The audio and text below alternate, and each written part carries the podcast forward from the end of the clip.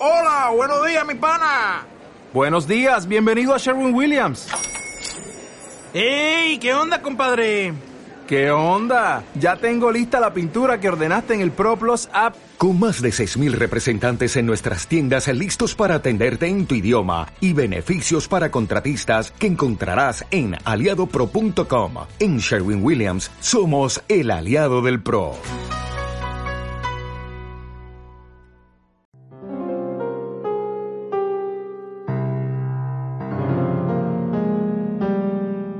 En aquel tiempo se acercan a Jesús unos saduceos, los cuales dicen que no hay resurrección y le preguntan, Maestro, Moisés nos dejó escrito, si a uno se le muere su hermano dejando mujer pero no hijos, que se case con la viuda y dé descendencia a su hermano.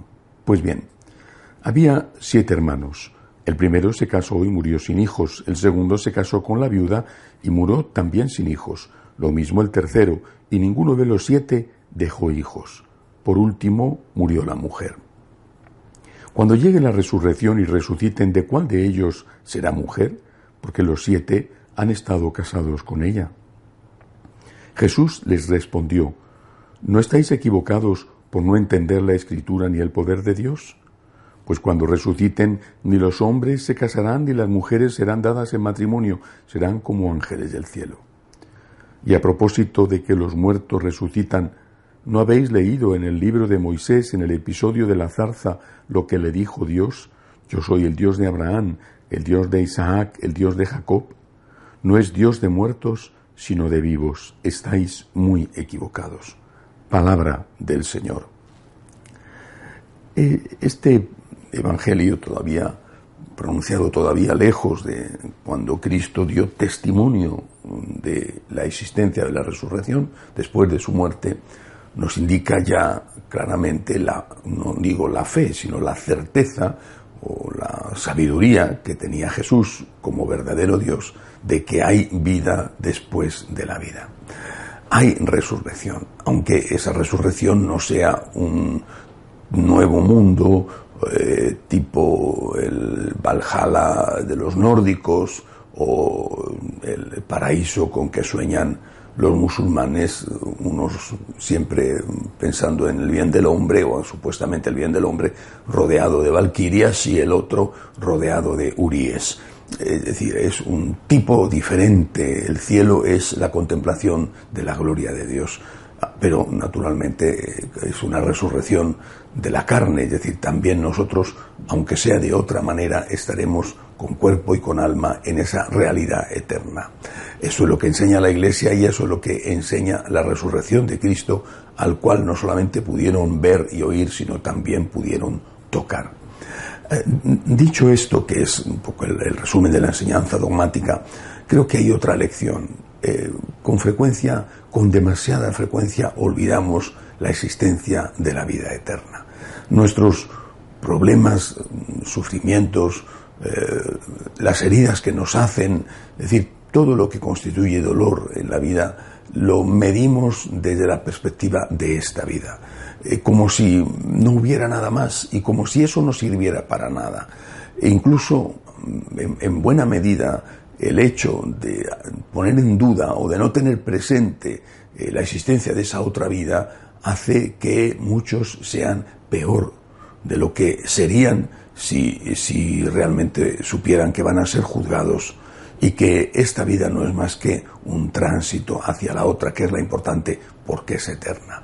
Eh, creo que nuestros mayores, que tenían una fe mucho más clara y mucho más firme, aunque fueran pecadores, eh, sabían que había ese juicio divino y por lo tanto se comportaban teniéndolo en cuenta. Eh, podían burlar el juicio de los hombres y probablemente muchas veces lo burlaban, pero sabían que no podían burlar el juicio de Dios. Había como un, sexto sentido que te decía, eh, más pronto o más tarde vas a tener que dar cuenta de tus actos, modérate, contrólate, tendrás que no solamente pedir perdón, sino pagar las consecuencias.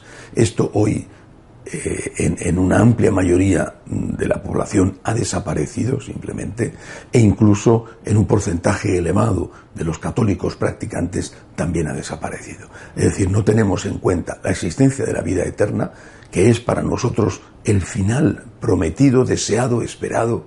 No tenemos en cuenta el juicio previo a esa vida eterna, para bien o para mal, para premio o para castigo, y eso nos hace estar desesperados, desesperanzados delante de los problemas como si no sirvieran para nada, como si no pudiéramos sacarle un partido a esos problemas, nos hace además vivir también con una sensación de injusticia, eh, porque pensamos que los que hacen el mal y triunfan mmm, van a seguir triunfando eternamente y nos hace además eh, no tener en cuenta que también nuestros propios actos van a ser sometidos a juicio.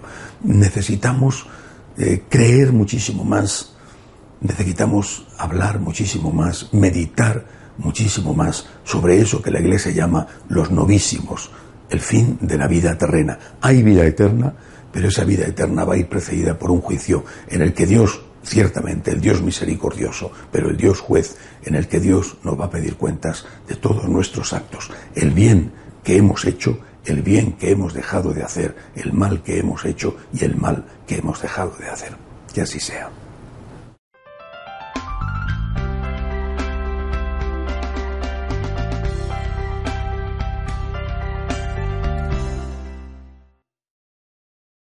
Dale más potencia a tu primavera con The Home Depot.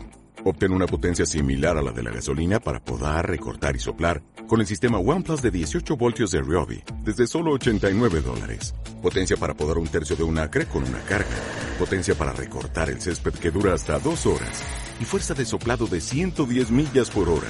Todo con una batería intercambiable. Llévate el sistema inalámbrico OnePlus de 18 voltios de Ryobi. Solo en The Home Depot. Haces más. Logras más.